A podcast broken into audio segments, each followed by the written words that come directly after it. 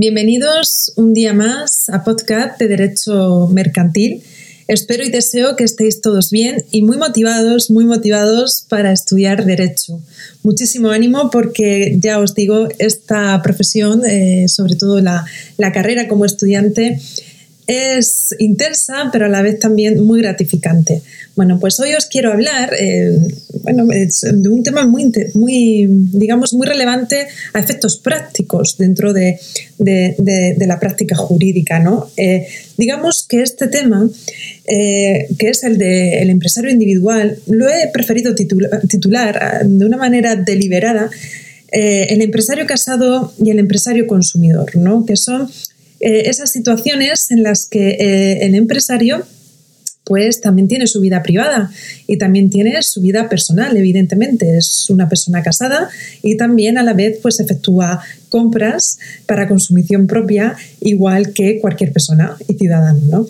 Bueno, pues eh, aunque los grandes manuales del derecho mercantil lo titulan o lo suelen, prefieren llamarlo y los grandes eh, profesores también eh, académicos prefieren llamarlo el comerciante o el empresario individual, pues este tema yo em, ya os digo, me he tomado la, libertad de llamarlo el empresario casado y el empresario consumidor, ¿no? A lo mejor tal vez por, por esta mm, vena de abogada que eh, inevitablemente me tiene que salir. Bueno, antes de eso, em, antes de, entrar eh, en el fondo de la cuestión de lleno a hablaros sobre eh, el empresario casado y el empresario consumidor, eh, me gustaría profundizar y hacer, digamos, una, reflexión en relación al concepto, a la noción legal que, nuestro Código del Comercio da al concepto de empresario. Es, una, es, un, concepto que grandes juristas y, académicos doctrinales muy acertadamente entienden y estiman que, eh, digamos, es un concepto mm, incompleto, ¿no? Porque eh, no tiene en cuenta que eh, algunas nociones, algunas nociones y características propias del empresario que son relevantes, ¿no? Como por ejemplo que el empresario tiene que actuar en nombre, en nombre propio, ¿no? Para que para que la actividad, eh, digamos, la actividad mercantil sea eficaz y eficiente, la debe desarrollar el empresario en su propio nombre, cuando estamos hablando de este empresario individual. Em, tampoco tiene en cuenta que los que no tienen capacidad legal también pueden ser comerciantes, también pueden ser eh, empresarios, ¿no? Porque se marcan dos condiciones, dos condiciones, mm, eh, digamos, mm, dos requisitos esenciales, que es la mayoría de edad, más mm, tener más de 18 años, y luego tener la posesión, tener una posesión de bienes.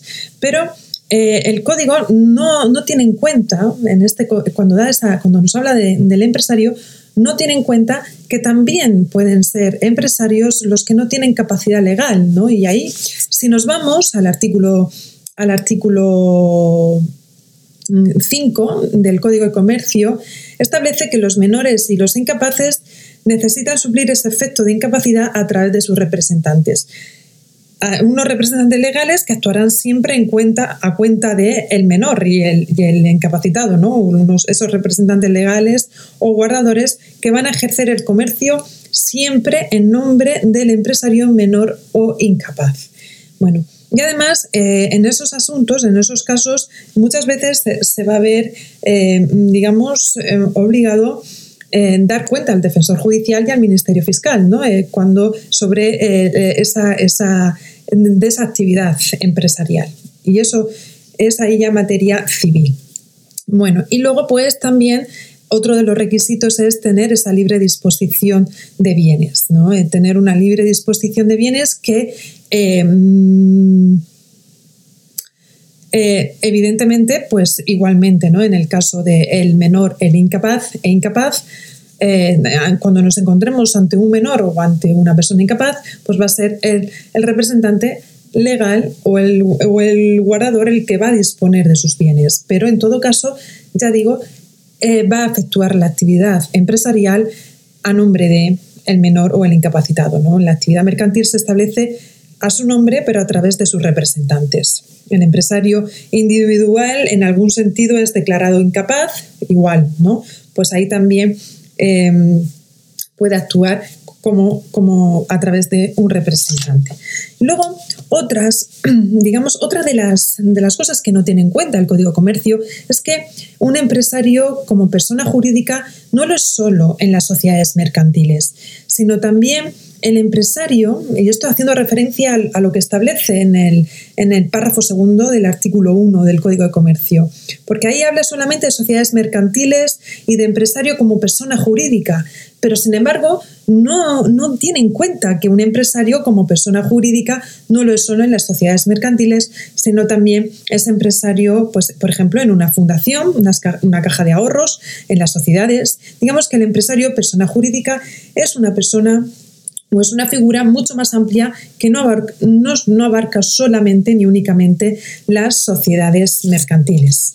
Bueno, pues dicho esto, y haciendo esta breve introducción sobre, digamos, las, debilidades de, la noción de comerciante o de empresario que nos da el, Código de Comercio, eh, mm, dando una noción un tanto incompleta, pues como, como hemos podido ver, vamos a entrar de lleno a hablar sobre el ejercicio del empresario como persona casada. Como he dicho al, comienzo del postcat, eh, el empresario es una persona física, un ciudadano que tiene su vida privada. ¿Qué sucede cuando el empresario pues eh, mm, se casa? ¿no? Nos encontramos ante una situación, un, un empresario o una empresaria que contrae matrimonio y bueno, pues luego tiene a terceros que le reclaman unas deudas, que suele ser, digamos, la, eh, la reclamación ¿no? más habitual, la reclamación de deudas. Puede, pueden ejercer otros derechos frente al empresario, pero vamos a ponernos sobre todo en que esos derechos pues, van a tener una connotación patrimonial, que es lo que nos interesa. Bueno, pues en esta situación es muy relevante saber si este empresario o esta empresaria en su día contrajo matrimonio en régimen de separación de bienes o en régimen gananciales. Ya sabéis, quienes no lo sepan, ya lo veremos en su día cuando hablemos tratemos eh, en derecho civil, en, los podcasts de derecho civil, eh, el, tema de los regímenes económicos de, matrimoniales, bueno, pues mm, aquí como un breve inciso, la diferenciación entre el régimen de separación de bienes y el régimen de gananciales es que en el régimen de separación de bienes ¿vale? existen dos patrimonios autónomos, que son dos patrimonios privativos que vienen a ser y a coincidir el patrimonio privativo de un cónyuge y el patrimonio privativo del otro cónyuge. En ningún momento, digamos, eh, se da un tercer patrimonio en el régimen de separación de bienes. Luego, sin embargo, en el régimen de gananciales nos encontramos con tres patrimonios, que es, por un lado, el patrimonio privativo de un cónyuge, por otro lado, el patrimonio privativo de otro cónyuge, que es el que lleva ya, digamos, eh, antes de, casarse, y después, una vez que contraen matrimonio, está el tercer patrimonio, que es el de gananciales, que es el que ambos cónyuges construyen em, conjuntamente, ¿vale? Eh, en España, en España depende eh, el Código Civil, si los, si los contrayentes a la hora de contraer matrimonio no eh, celebran capitulaciones matrimoniales, que las capitulaciones matrimoniales vienen a ser un contrato entre, entre los contrayentes donde, mm, digamos, regulan eh, y establecen las condiciones económicas de su matrimonio, pues si no, er, si no establecen esas capitulaciones matrimoniales que se pueden efectuar antes de casarse y después de casarse en cualquier momento, pues ante, ante notario, evidentemente, se han de elevar en escritura pública pues si el matrimonio no dice nada y mm, por defecto, en la mayoría del territorio español, eh, se aplica el régimen de gananciales, que es el régimen por defecto que aplica el Código Civil. Sin embargo, si, nos encontramos en una comunidad donde prima el derecho foral, como puede ser en Cataluña, ahí eh, es a la inversa, ¿vale? Si, los, mm, si, el matrimonio no dice nada, no celebra un régimen eh, no, celebra esas capitulaciones matrimoniales, pues de efecto, ¿vale? automáticamente se aplica el régimen de separación de bienes. ¿vale? Entonces, esas son cositas que tenemos que tener en consideración porque mm, eh, son relevantes. Si nos encontramos, si nuestro cliente, por ejemplo, somos abogados y nos encontramos con un cliente catalán que no ha celebrado esas capitulaciones matrimoniales, pues ya tenemos que tener en cuenta que el régimen matrimonial, el régimen económico, pues por defecto allí en Cataluña va a ser el de separación de bienes. Vale. Además, además em, si se produce una modificación del régimen económico matrimonial, ¿vale? que legalmente se aplicaría, esa capitulación matrimonial que hay que hacerlas ante notarial, como os he comentado, además hay que escribirla en el registro civil. ¿vale? Y si uno de los contrayentes, si uno de los dos es empresario, pues también ¿vale? Hay que, hay que registrarlo, hay que, hay, que darle, hay que darle cuentas, por así decirlo, al registro mercantil, ¿no? Para que tenga efectos erga omnes, es decir, frente a terceros, para que tengan ahí ese efecto público. Si no se escribe las capitulaciones ante esa nueva situación, no es oponible a terceros de buena fe, evidentemente. Si un matrimonio está casado con bienes de gananciales y uno de ellos es empresario y al paso de un tiempo modifica esa separación de bienes, de bienes, también tenemos que tener en cuenta que la, separación de bienes va a regir a partir del momento en el que se modifica en el registro. Bueno, ante todo, en la práctica jurídica es aconsejable, es aconsejable que el empresario, previamente a contraer matrimonio, eh, mm, se le aconseje que lo haga y celebre eh, el régimen de separación de bienes, es decir, previamente, una vez que se haya casado, que eh, celebre las capitulaciones matrimoniales bajo el régimen de separación de bienes, a los efectos de separar de una manera estricta y de una manera radical el patrimonio privativo con el patrimonio de la actividad empresarial. ¿Vale? Bueno, pues vamos a ver ahora cómo responde ese empresario eh, frente a terceros, cuando nos encontramos con un tercero o con varios terceros que le reclaman, por ejemplo, pues una deuda o varias deudas. si el empresario está casado en separación de bienes, como hemos hecho, como ya os he comentado anteriormente, aquí nos encontramos con dos patrimonios. Por un lado, el patrimonio privativo del empresario o la empresaria y por otro lado, el patrimonio privativo de, eh, digamos, eh, el otro cónyuge o del hombre o la mujer o, bueno, del otro cónyuge. Bueno, pues eh, mm, aunque vivan en el mismo inmueble, ya eh, por el régimen de separación de bienes, el 50% del inmueble va a ser para cada uno, es propiedad de cada uno. No hay un, digamos, un, tercer, un tercer patrimonio como en el de gananciales, un patrimonio común o de gananciales. En, la separación de bienes no, no es el caso. Bueno, pues eh, únicamente, digamos, el, acreedor o el, tercero que quiera ejercer un derecho frente al empresario o a la empresaria, eh, lo va a poder hacer frente a su patrimonio privativo únicamente, ¿vale? Únicamente va a tener que responder.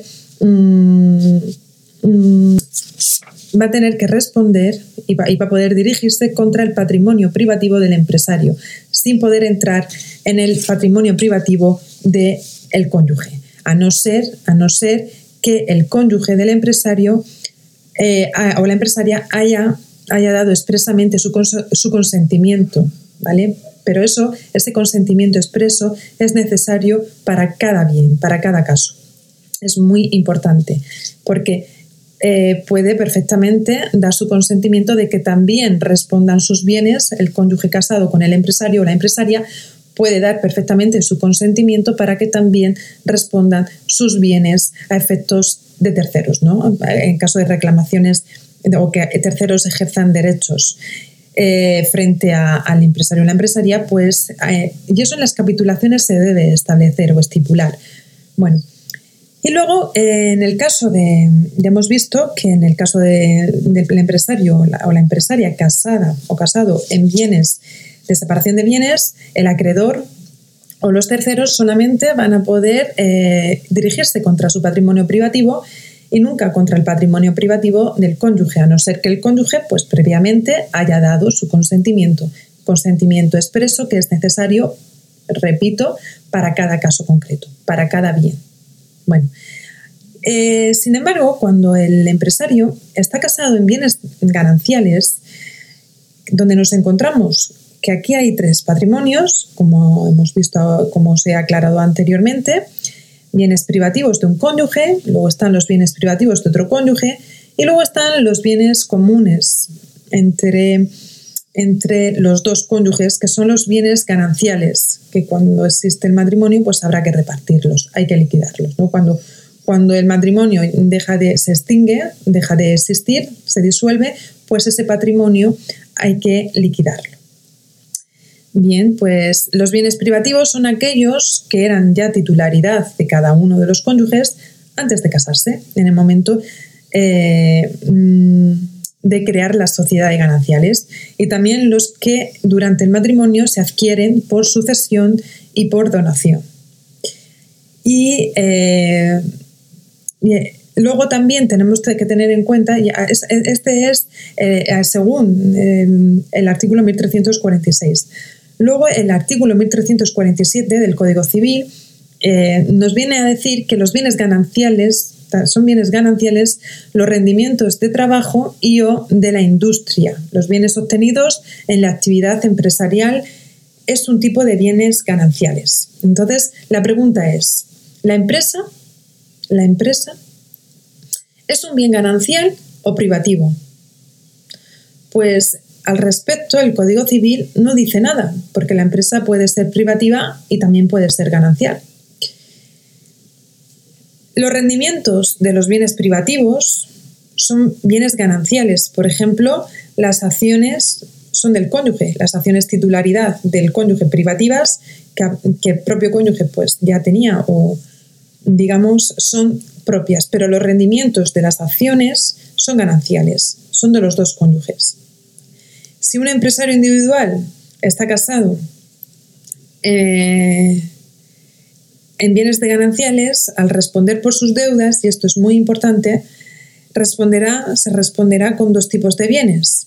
Por un lado, con sus bienes privativos, que serán los primeros que han de responder frente a los acreedores, y una parte de los bienes comunes, que son los adquiridos con los rendimientos de la actividad mercantil no es ni el 50% ni todo, solo aquellos que proceden de los rendimientos de la actividad mercantil.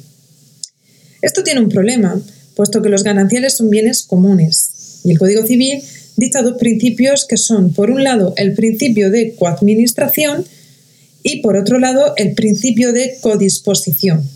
Pero también señala que los bienes gananciales pueden usarse para responder a las deudas contraídas, contribuidas por uno de los cónyuges, ¿no?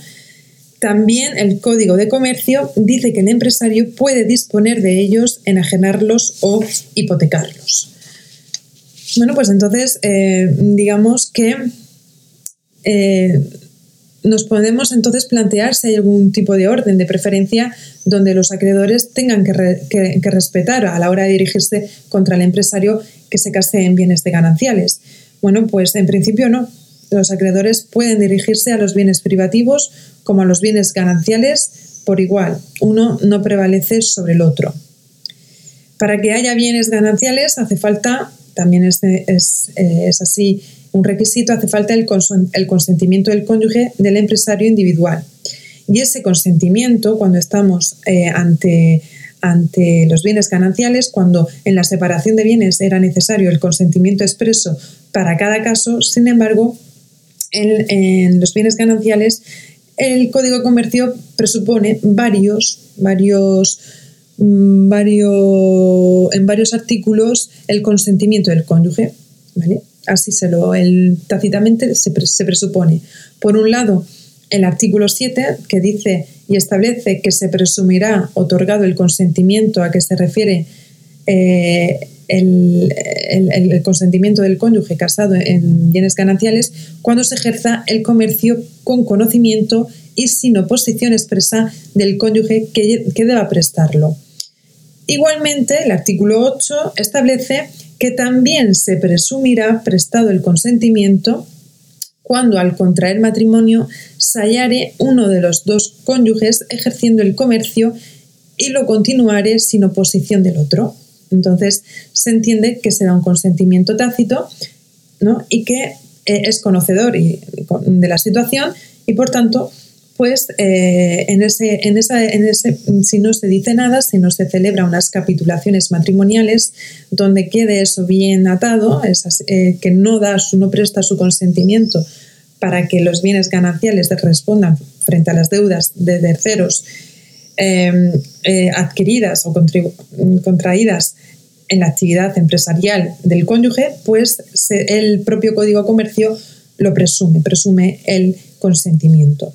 En, relaciones en relación con los bienes privativos del cónyuge del empresario, podrán quedar afectos si se pronuncia el consentimiento del artículo 9 expreso y por cada caso. Pero en principio no quedan afectos, ¿vale? Los bienes privativos del otro cónyuge. Solamente estamos hablando de los bienes gananciales, de esos bienes, eh, de esos bienes gananciales que una parte de esos bienes comunes, que son los adquiridos con los rendimientos de la actividad mercantil, si el cónyuge no dice nada al respecto, el Código de Comercio presupone que consiente que respondan frente a terceros. Solamente esos bienes, ¿vale? Los bienes comunes, que son los adquiridos con los rendimientos de la actividad mercantil. Es decir, si el empresario con los rendimientos de la actividad mercantil Mm, conjuntamente, el empresario y la empresaria, conjuntamente con su cónyuge, compran un bien privativo, pues ese bien privativo que se ha comprado con los beneficios de la actividad mercantil responderá, responderá frente a las deudas de terceros, a no ser, a no ser que eh, se eh, celebre o que, que, se pronuncie que, que, no dé su consentimiento, o sea, a no ser que, el, el, el otro cónyuge pues se pronuncia al respecto diciendo que no consiente al respecto, ¿no?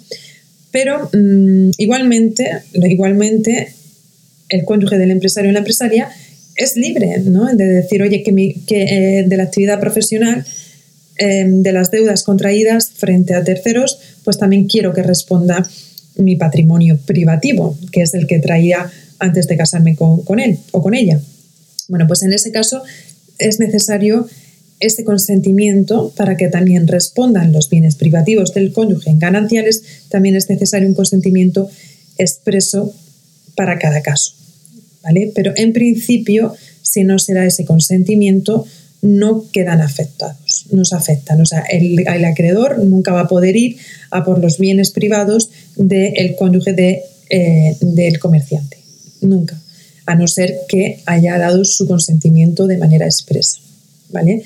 En este tanto, lo único, contra los únicos bienes que va a poder ir el acreedor, a no ser que no, no, a, no ser, como he comentado antes, que, el, cónyuge em, expresamente no, lo, no, lo, no, no dé su consentimiento, imaginemos que no dice nada, pues el acreedor solamente, únicamente puede ir contra los bienes privativos del empresario o la empresaria y contra aquellos bienes gananciales que se hayan adquirido con la actividad empresarial. Únicamente, ¿vale?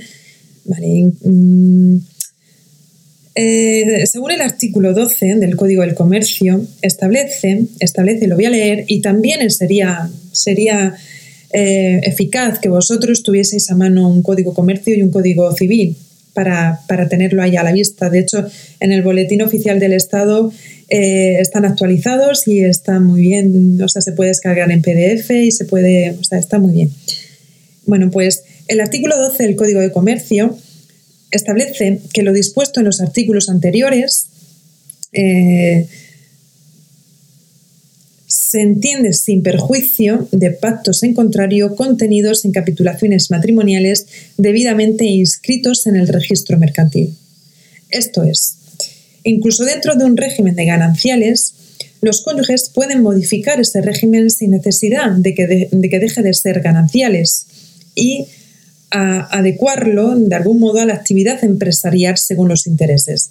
Pero hay un mínimo de responsabilidad donde no se puede excluir frente a los acreedores los bienes privativos ni los bienes gananciales del empresario individual. ¿vale? Ahí hay un mínimo que hay que responder, hay que hay que respetar. En el artículo 88, en el apartado tercero del reglamento del registro mercantil, señala que el cónyuge del empresario puede revocar contra el régimen mercantil su consentimiento presumido. Es decir, cuando nos encontramos ante situaciones que del artículo 7 y el artículo 8, donde se presume el consentimiento, pues lo puede revocar. Pero tiene que acreditarlo también, ¿eh? O sea, es decir, eso no es tampoco tarea fácil. Tampoco es eh, tarea fácil. Bueno, pues eh, ahora, una vez que nos ha quedado claro cómo responde el empresario individual frente a terceros, según depende, dependiendo de su régimen eh, económico, bien separación de bienes o bien de gananciales, pues vamos a ver también un punto muy importante y muy relevante que son las prohibiciones y las incompatibilidades para el ejercicio de las actividades empresariales. Previamente tenemos que tener en consideración o en cuenta que no es lo mismo incompatibilidad que prohibición. Cuando hablamos de incompatibilidad es en el supuesto en el que el sujeto no tiene la posibilidad de acceder a la condición de empresario por una motivación de interés general. Aquí prima el interés general. Por ejemplo, pues un juez. ¿no? Y cuando hablamos de prohibición, para el ejercicio de las actividades empresariales, nos referimos a los casos en los que se prohíbe que un sujeto compita con otro en un determinado mercado. Son prohibiciones de competencia, que, eh, cuya finalidad es la de proteger eh, específicamente el interés del sujeto, no el interés general, como pasaba con la incompatibilidad. Pensemos en el caso del juez o del político. ¿no?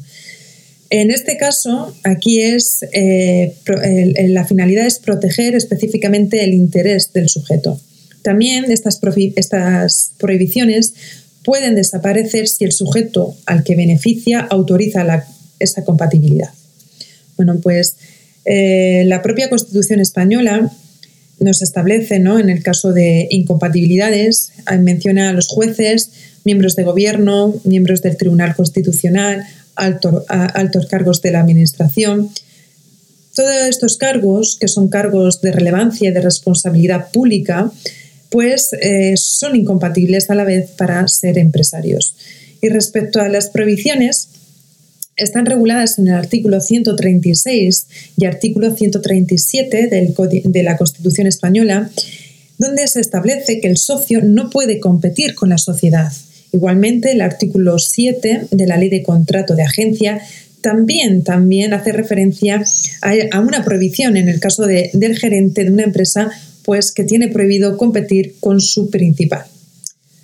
Los sujetos, los sujetos afectados por la compatibilidad no tienen ningún problema de capacidad. No es que eh, mm, los deudores, cuando son empresarios, la declaración en concurso no es una prohibición para desarrollar una actividad mercantil. En esta declaración, por ejemplo, nos encontramos pues, con un empresario deudor que eh, entra en concurso. Bueno, pues en esa declaración en concurso, si el juez lo estima, ese sujeto puede continuar con el desarrollo de la actividad y en la mayoría de los casos, cuando así es, cuando puede, eh, debe hacerlo, ¿no? Para poder solventar las deudas y pagar a los acreedores mientras en la marcha del concurso, en la primera fase y demás. Siempre y cuando hayan unas limitaciones patrimoniales del deudor. Y para eso, para eso se toman dos medidas. En esa fase de concurso, cuando entra en concurso, pues entra una tercera figura que tiene la labor principal de administrar la, de administrar la sociedad, que es el administrador concursal. Puede bien o intervenir, en este caso, cuando interviene, pues interviene las facultades de administración del administrador único, solidario o mancomunados de la empresa. Bueno, pues en este caso, como estamos ante un empresario individual, pues del administrador único que, pueda estar eh, en la empresa, en la sociedad, y pues interviene, ¿no? Y esto, eh, esa intervención de las facultades se suele dar principalmente en los concursos voluntarios, que es el que solicita el empresario deudor por sí mismo, voluntariamente. Que luego también el juez, eh, aunque, lo, aunque, aunque sea solicitado de manera voluntaria, si lo estima oportuno, puede sustituir puede, digamos, suspender, suspender las facultades del administrador, si lo estima conveniente, porque considere que estamos ante un concurso culposo o culpable, ¿no? Pero bueno, normalmente cuando el concurso es voluntario, la medida principal es la de intervenir las facultades del administrador, del, del administrador de la empresa a través del administrador concursal. Y luego pues está la otra opción, que es la de suspender las facultades del eh, de, administrador, ¿no? de administración de la empresa, ¿no? que es donde aquí ya hay una sustitución plena y completa del administrador de la empresa por el administrador concursal. Aquí ya eh, no es que el administrador concursal, como en el caso eh, de cuando se intervienen las facultades de solamente autorización, no en el caso de la sustitución de, la suspensión de facultades, el administrador concursal se subroga de manera, mm, en todo derecho, de la figura del administrador de la empresa. Pero eh, el empresario puede seguir actuando en su nombre, ¿vale? No son, no, no, estamos, no son supuestos de inhabilitación ni de incapacitación del empresario ante estas situaciones. Bueno, pues eh, dicho esto, vamos a ver ahora un poquito la prueba, adquisición y pérdida de condición de comerciante. ¿Cómo se adquiere? Como uno, como uno es empresario. Como uno eh, es considerado, o una, es considerado empresario. Mm, perdonad, no ofenderos si normalmente voy al término masculino, ¿no? Es la costumbre y es, eh, digamos, también la, eh, la costumbre lingüística de nuestra de nuestro aquí en España. O sea es normalmente hablamos en masculino. Así lo hacen la mayoría de las leyes o si no habría que cambiarlo. Y más estando en una situación como España donde podemos ser españoles y españolas. Pero bueno cuando hablo de empresario entender o cuando hablo en términos masculinos entender que lo hago también en términos femeninos vale pero la costumbre de nuestro idioma y, ya sabéis que la costumbre, y, la costumbre, y bueno, también eh, nuestra eh, forma de hablar, y bueno, como se ha hecho y se ha venido haciendo desde siempre, y es la que, digamos, mm, la que se debe, la, la, la, que debe ser estimada por como correcta cuando alguien se dirija a un colectivo, ¿vale? Bueno, pues aunque hay muchas matizaciones y sobre todo políticas que no voy a entrar a debatir, pero como mujer yo no me considero ofendida en ningún concepto cuando alguien habla en masculino de manera general, ¿no? Porque es que lo hacen la mayoría de las leyes y, bueno, pues ya lo digo, es algo normal y habitual, ¿no? Bueno, pues eh, este inciso, el empresario individual, digamos, eh, ¿cómo, es, ¿cómo consigue ser empresario? Bueno, pues eh, la adquisición es, digamos, bien establecida esa capacidad de empresario individual en el artículo 1 y 4 del Código de Comercio, donde el empresario individual es una persona física que en materia propia ejerce una actividad dirigida al mercado, siempre y cuando sea mayor de edad y tenga disposición de bienes, dando algunas excepciones como hemos visto al principio de la lección en el caso de los menores e incapaces donde es necesario la, figura de un representante legal o un guardador. Aquí la adquisición es una condición de hecho. Es necesario una persona que ejerza el comercio en nombre propio, que sea mayor de edad, quitando el, caso de los menores incapaces, y que, pues, que tenga pues, digamos, esa disposición de bienes. En este caso nos encontramos con el empresario individual esa adquisición de empresario es siempre una condición originaria, no es susceptible de transmisión como la empresa, ¿vale? No es susceptible, es una condición originaria. O sea, es una condición de hecho. Simplemente es necesario que esa persona ejerza el comercio en nombre propio y pues que tenga mayoría de edad y que tenga eh, disposición de los bienes, de esos bienes. Sin embargo, cuando nos encontramos ante la adquisición de personas jurídicas, aquí no podemos hablar de la constitución de las sociedades mercantiles. El empresario de persona jurídica nace cuando nace la persona jurídica. Y esto no es una cuestión de hecho. Aquí ya no podemos hacer referencia a una cuestión de hecho, sino que más bien es una cuestión de derecho, que está regulada por el derecho de sociedad. Hasta que la persona jurídica no se inscribe en el registro mercantil, la sociedad no nace al tráfico mercantil. ¿De acuerdo? Entonces, el empresario individual no es necesario que se inscriba, es una, es una condición de hecho, se, sobreentiende, que es, digamos, eh, a efectos fiscales y a efectos de la agencia tributaria hay que darse de alta como autónomo, evidentemente, pero eh, no tiene que ir al registro mercantil a inscribirse. Sin embargo, las personas jurídicas sí que es necesaria esa inscripción en el registro mercantil para poder ser eh, considerada mm, a efectos empresario, ¿no? Empresa. Igualmente, ya hemos visto cómo se adquiere la condición de empresario, cabe preguntarnos y cuestionarnos cómo se pierde o se extingue esa condición de empresario. Bueno, pues en el caso del empresario individual, por defecto se extingue con la muerte, con la muerte del empresario, sin perjuicio de que sus herederos le puedan suceder en la empresa. También puede, mm, también puede cesar si se incapacita al empresario individual. Pero bueno, si se incapacita, eh, puede optar por la cesión, eh, la cesión de la actividad y también pues, eh, puede nombrar a un representante legal. Entiendo que aquí entraría también, se podría aplicar perfectamente el artículo 5 del Código de Comercio. Hay casos objetivos como por cese también voluntario la actividad. Uno también puede cesar la actividad de manera voluntaria. Bueno, y en el caso de las personas jurídicas, eh, en caso de extinción o, o pérdida de esta condición de empresario, supone la apertura de un procedimiento de liquidación concurriendo una causa de disolución, incluso voluntaria, siempre y cuando se acuerde, ¿no? Se comienza este proceso de liquidación donde los liquidadores al comienzo realizan dos tipos de acciones. Por un lado, por un lado se extingue la relación de esa persona jurídica con terceros, es decir, se hace un balance de liquidación que viene a medir el patrimonio social después de extinguir las relaciones con terceros y una vez es decir, eh, ¿qué se entiende? Pues una vez que se pagan las deudas, ¿vale?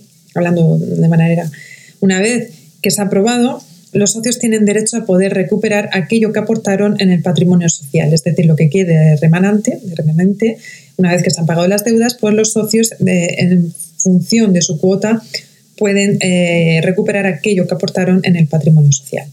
Y luego, mm, la, otra de las acciones es la de presentar toda la documentación de liquidación, presentarla en el registro mercantil. Igual que hemos dado cuenta, tenemos que dar cuenta en el registro mercantil de, la condición de empresario para que nos inscriba como empresa, pues igualmente, una vez que se ha liquidado la sociedad, tenemos que presentar esa documentación ante el registro mercantil y ahí es cuando consta extinguida la persona jurídica una vez cancelada la inscripción en dicho registro.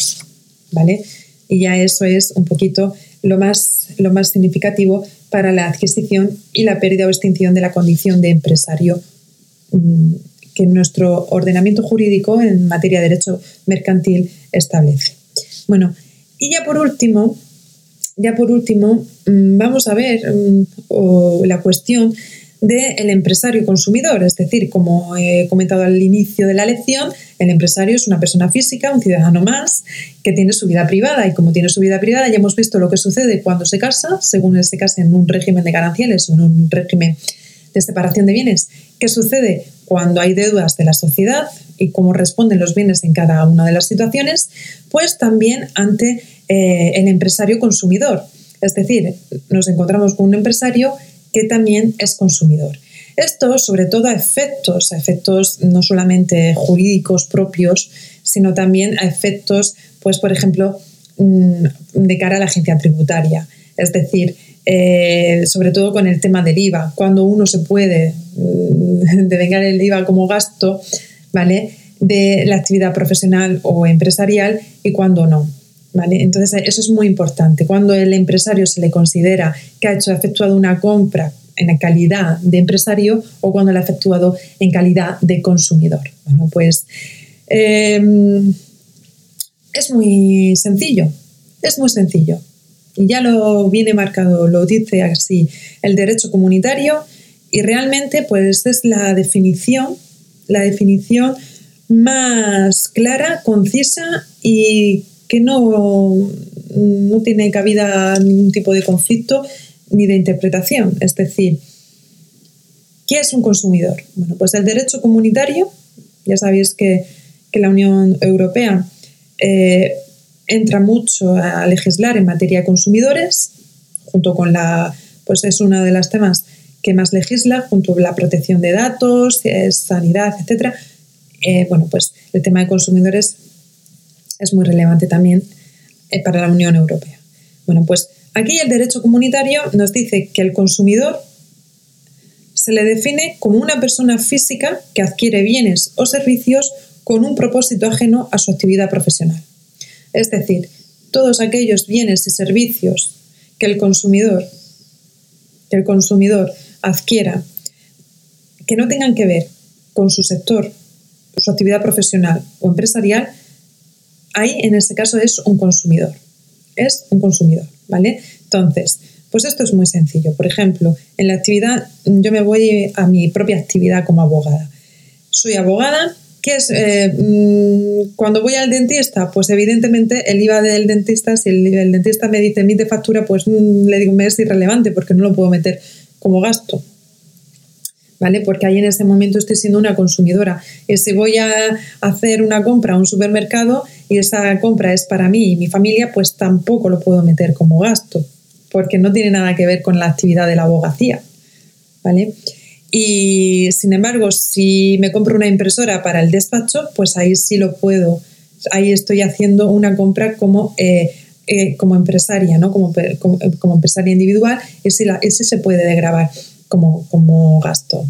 ¿Me explico? Ahí ya sí que no, no soy una consumidora. Me puedo, el, IVA de la impresora para el despacho, pues puedo perfectamente computarlo y devengarlo como gasto en, eso. Eso es eh, muy, relevante que lo tengamos en cuenta porque hay siempre, mm, hay siempre hay casos conflictivos. Por ejemplo, recuerdo eh, que el Tribunal Supremo ha tenido que pronunciarse ante, hablando de la profesión de la abogacía, eh, antes, si, bueno, pues un, compañero, no sé cómo fue el asunto, pero bueno, resumiéndose un poquito, pues como se nos requiere, digamos, por protocolo procesal, eh, sobre todo a los hombres, ir con traje o corbata a sala, pues se debatió, se debatió al Supremo si eh, el IVA de vengado de los trajes, de la vestimenta del abogado, se puede grabar como gasto, porque es necesario, es necesario, eh, es obligación, digamos, una obligación impuesta para, eh, para, entrar a sala, pues, y en este caso el Supremo dijo que no. Que, el traje pues se lo puede poner también en su vida personal y aunque y dijo que no, que, que no la ropa o la vestimenta no entra eh, mm, no, se puede calificar la ropa y vestimenta de, la, de un abogado como un uniforme, ¿no? porque se le puede dar otros usos. No, es no, tiene la, no le podemos equiparar eh, un traje chaqueta con un uniforme que tiene que, mm, que, tiene que digamos, cumplir unos requisitos de, marca o de imagen comercial. ¿vale? Entonces, eh, pues con buen criterio el Supremo consideró que no, que no, que los abogados eh, no pueden, eh, no pueden eh, devengarse como gasto el IVA de la vestimenta para, la profesión. Porque es una, bueno, pues con buen criterio, porque no, no, es un uniforme, ¿no? Así, vamos.